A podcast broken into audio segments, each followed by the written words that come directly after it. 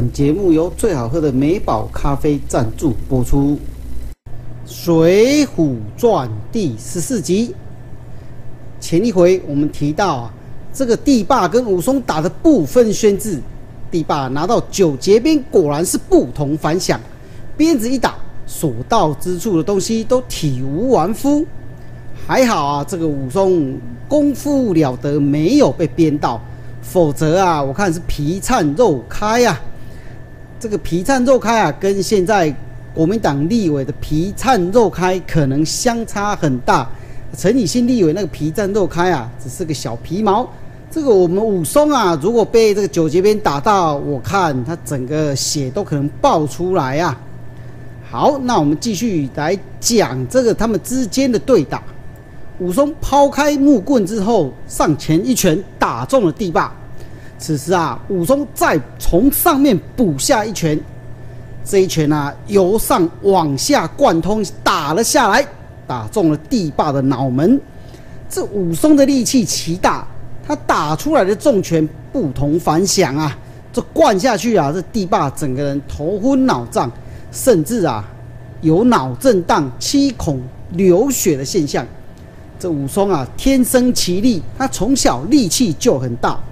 而他的武功了得，趁这个地霸晕倒的时候，他猛然又接连打了好几拳。这下子地霸满脸都是血，可以说是啊血肉模糊，不堪一看呐。最后这地霸倒在地上，再也起不来了。武松知道他已经了结，转过来看向西门庆。西门庆这下是吓到了。你你你你要干什么？你敢打我西门庆？我家西门在这阳谷镇可是个大户啊！武松，你不要乱来哦！你不要乱，你你你你你，我钱给你，你放我走好不好？哼！你这个王八羔子，放你走！你干的这些好事，你以为我会轻易放你走吗？什么什么什么哪些好事？是潘金莲来诱惑我。我怎么知道会搞成这个样子？这个贱婆娘，你要怪就怪她，你怎么怪到我这里来了？我也是被她勾引呐！我自己本身也有家室，我会干出这种事吗？哼！西门庆这个死不要脸，到这个时候还油腔滑调，满嘴谎言。我早就知道所有事情的来龙去脉，包括毒死我哥哥也是你主使的，对不对？哼，看来我是瞒不了你了。好，没关系，我西门庆啊，也不是一个文弱书生，好歹啊，我家也有请师傅，我也算是个练家子。今天我看没有分一个高下，是没办法离开这儿了。好，我到来会看看你武松有多厉害，看招！就这样子。武松与西门庆打了起来，这西门庆确实也是不简单。他说的练功夫啊，可不是嘴上功夫而已。这西门庆最厉害的是他的脚，他这样连续跳了过来就连续踢。这武松啊，还真的被他吓了一跳。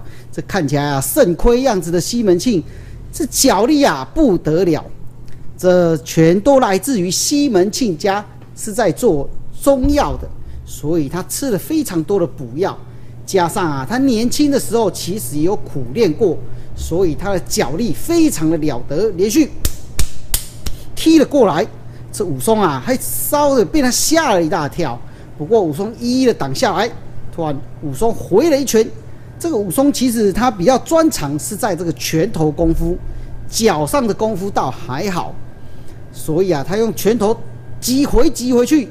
两个人就这样打了三百回合，不分上下，两个人都气喘吁吁。此时西门庆又说话了：“武松，我看这样子分不出一个高下，不如我这有五千两，你五千两拿着离开阳谷镇。反正啊，这个事情发生了就发生了，你再追究也没有用。我坦白跟你讲好了，这整个阳谷镇我都收买了。”你呀，除非打死我，不然你也不能将我绳之以法，这是不可能的。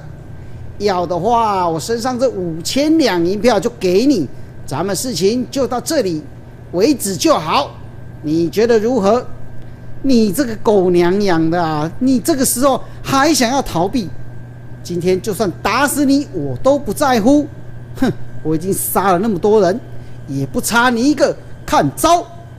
此时，这个西门庆跳过来，又是一脚要踢，但是这时候武松马上打出一个北斗崩拳，打过去。谁知道这力气太大了，地板啊都被踩坏了。结果武松叠了一个踉跄，就这样被西门庆一脚踢中了头，他整个脸都是血，鼻血，牙齿都流血了。好，我的西门庆，哼，凑巧被你打到，好，非常不错。接下来看我武松怎么治你。呵，此时武松啊，马上一个箭步再打一个北斗崩拳，西门庆啊反应不及，被他打了一个崩拳，结果啊。退到了阳台边，这时候武松一个飞脚踢过来，这西门庆竟然从二楼被踢飞了出去，从二楼摔到地板上。这一摔，其实二楼但还好，还不至于致命。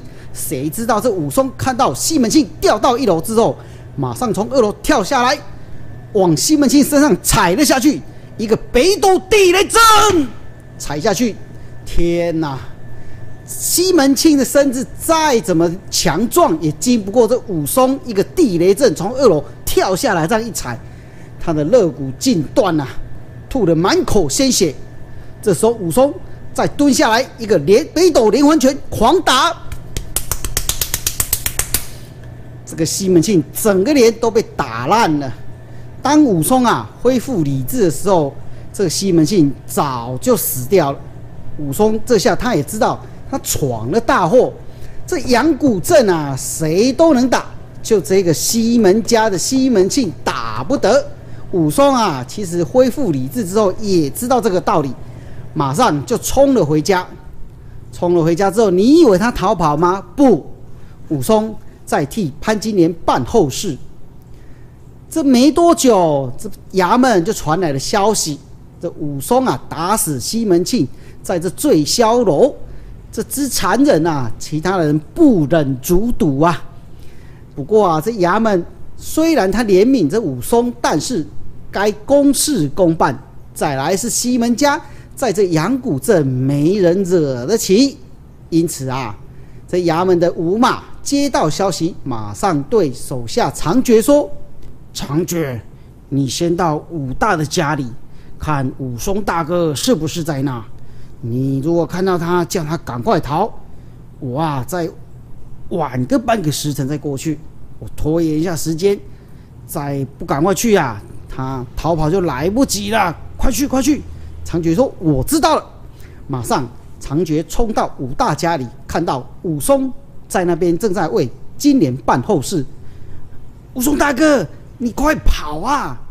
你打死西门庆，已经报到官府去了。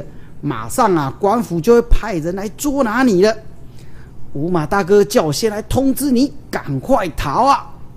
此时啊，这武松果然是一条汉子，他缓缓地说：“这我打死了西门庆是事实，好汉做事好汉当，我不会逃跑。你们要抓我领功，我也不在意。但是有一件事情，我想拜托你们，你们能让我把今年的后事。”办完吗？我把它埋葬完之后，点了炷香，我就跟你们回去，可以吗？这长觉怎么劝这武松，就是不肯离开。最后啊，他也相信武松，他就在旁边看着武松啊，默默为金莲办后事，甚至啊，还帮他埋了金莲。埋完之后，武松双手一伸，长觉，带我回衙门吧。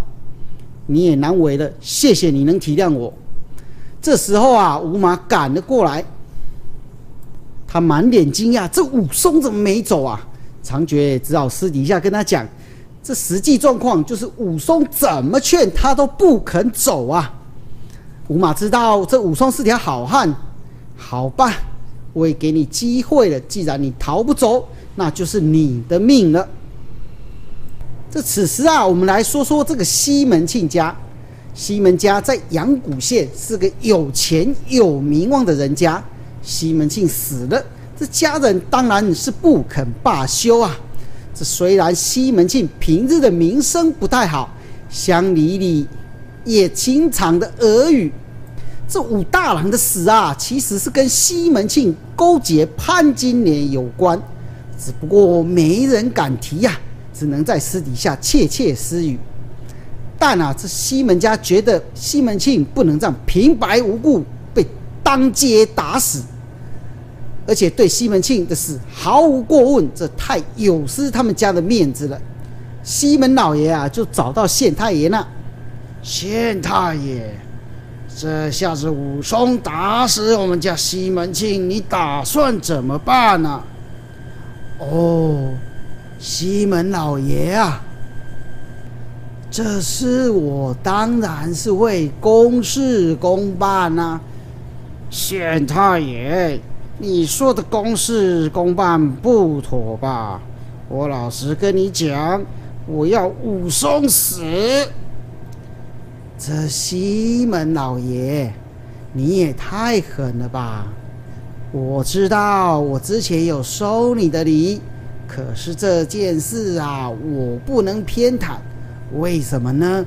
其实啊，你们西门庆跟潘金莲通奸这个事实，在民邻里间啊到处传遍了，大家只是心照不宣。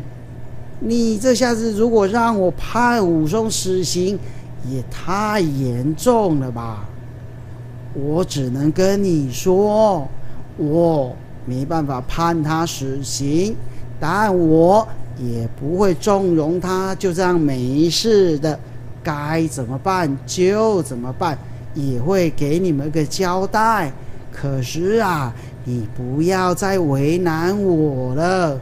如果这样子闹往上闹啊，我看没完没了。你们西门家到时候也是没有面子啊。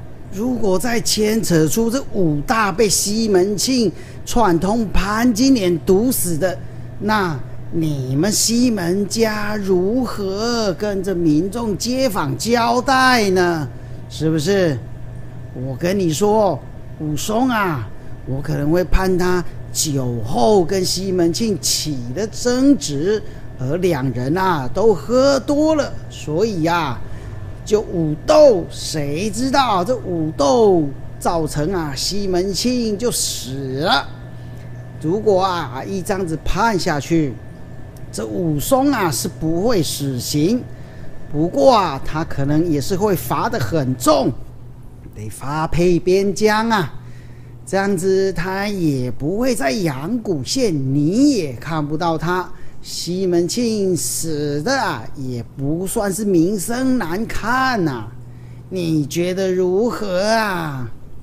哼，好吧，既然县老爷你都这么说了，我也无话可说。确实，我那个不孝子，平常素行也不是很很良好啊。那就照你这样子判吧。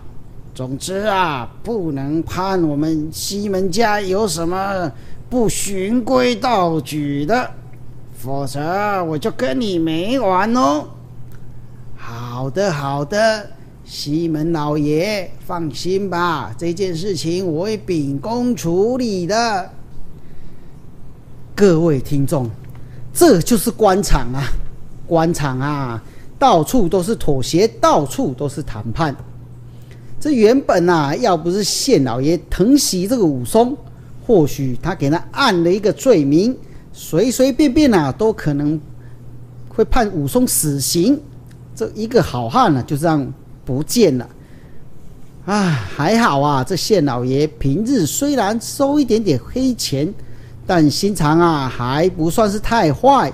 也有意啊保住武松的性命，就这样，武松啊被抓去了县太爷那开堂审理，最后啊判武松得发配边疆，在脸上刺上金字啊，在古代啊，这脸上刺金字代表就是囚犯的意思，不是逃犯啊，就是已经犯案在赎罪的人。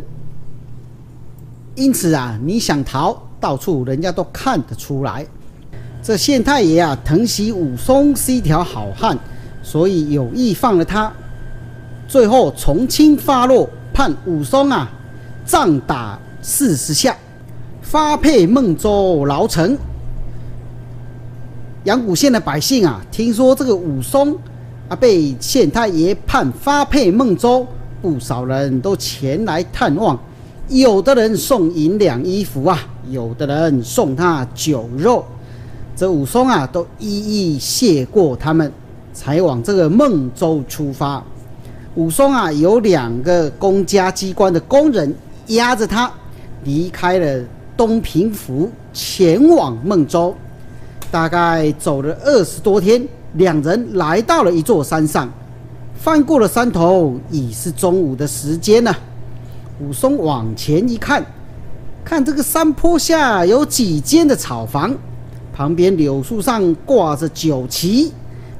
于是他开口说：“两位工人大哥，工啊，就是公共的工，工人大哥。”前面有酒店，我们去吃个饭菜，止饥一下如何？两人便答说：“好啊。”三人加快脚步。其实这两个工人啊，一路上对武松也是毕恭毕敬，毕竟他是个英雄啊。三人走往这些客栈啊，正好有个樵夫挑柴迎面而来。武松啊，便问他：“请问这里是什么地方？”这樵夫说：“这是孟州道，前面大树林就是十字坡。”武松谢过那位樵夫，三个人来到酒店面前。一个年轻妇人笑容满面，不过啊，衣衫稍微有些不整，一副浪荡不修边幅的样子，就说：“哎呀，客官歇歇脚再走啊。”这我们店里啊，有的是好酒好肉，还有大馒头呢。这听到了大馒头，三人便往那女子胸部望去。为什么呢？原来啊，这女子穿衣服，我刚刚所说的衣衫不整，原来就是这个女子衣服衣领宽松，半边胸部都露了出来。正时下所谓的北半球、南半球，它刚好东半球、西半球露了出来，深深的事业线，还有雪白的乳房，都露了一半出来。这三人呐走进店里，两个工人对武松说：“这武都头，这没外人，我们替你把枷锁打开，痛快喝个两杯吧。”说着啊，便将武松的枷锁打开，放在桌子下。武松说：“老板娘，有好酒好肉，只管送上来。馒头啊，这个真正的馒头也要二三十颗。”这个老板娘啊，还故意回说什么正正常的馒头，我们这个馒头都很正常啊。轻浮的笑了一声。接着，只见那个妇人从里面端出了两盘牛肉，一大桶的酒。武松一边喝一边看那个女子，一副不怀好意的盯着他们。武松心里想：这个啊，江湖上常常听人家说“大树十字坡”，客人谁敢那里过？肥的切做馒头馅。瘦的拿去填河啊！我看这个女子一定打着什么坏主意，看我来耍耍她吧。武松喝了几杯之后，故意问那个妇人说：“老板娘，这酒太淡了，有没有什么好酒啊？快拿出来，大爷有的是钱呐。”接着武松再说：“老板娘，你衣服不穿好吗？”你的好乳啊，都露了出来了，都被看光了。这个妇人啊，竟然也不脸红害臊，竟然回答武松说：“露出来又怎么样？想吸呀？老娘不给你又能怎样？” 这武松啊，被他这么一激，也没生气，笑了笑，突然放下下半身，故意拉紧他的裤带。这个裤带一拉紧，下半身往下伸，会露出什么呢？他的大家伙啊，就透在这裤裆上的那块布上。这女子啊，看见武松的大家伙印在这裤裆上的布上，就脱口说出：“哇，这位大哥，你的大家伙也很雄伟嘛，不得了！”此时啊，武松也回了他。怎么样？想吸吗？也不给你，也无可奈何啊，是不是？哈哈哈哈哈哈哈！此时，这个女子啊，脸上一阵青一阵白，发现自己被消遣了，但是她不敢发怒，于是她就回他说：“有，我们这还有十分纯美的酒，只是浊了点，我这就去拿。”哼！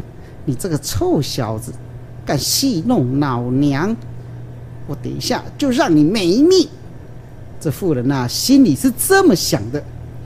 结果那进去之后，又拿了一壶酒来，给三人各倒了一碗。这武松啊，又故意说：“这我啊，从来不空口喝酒，你再去切一些肉来吧。”这两个差人一下子端起酒来，一饮而尽。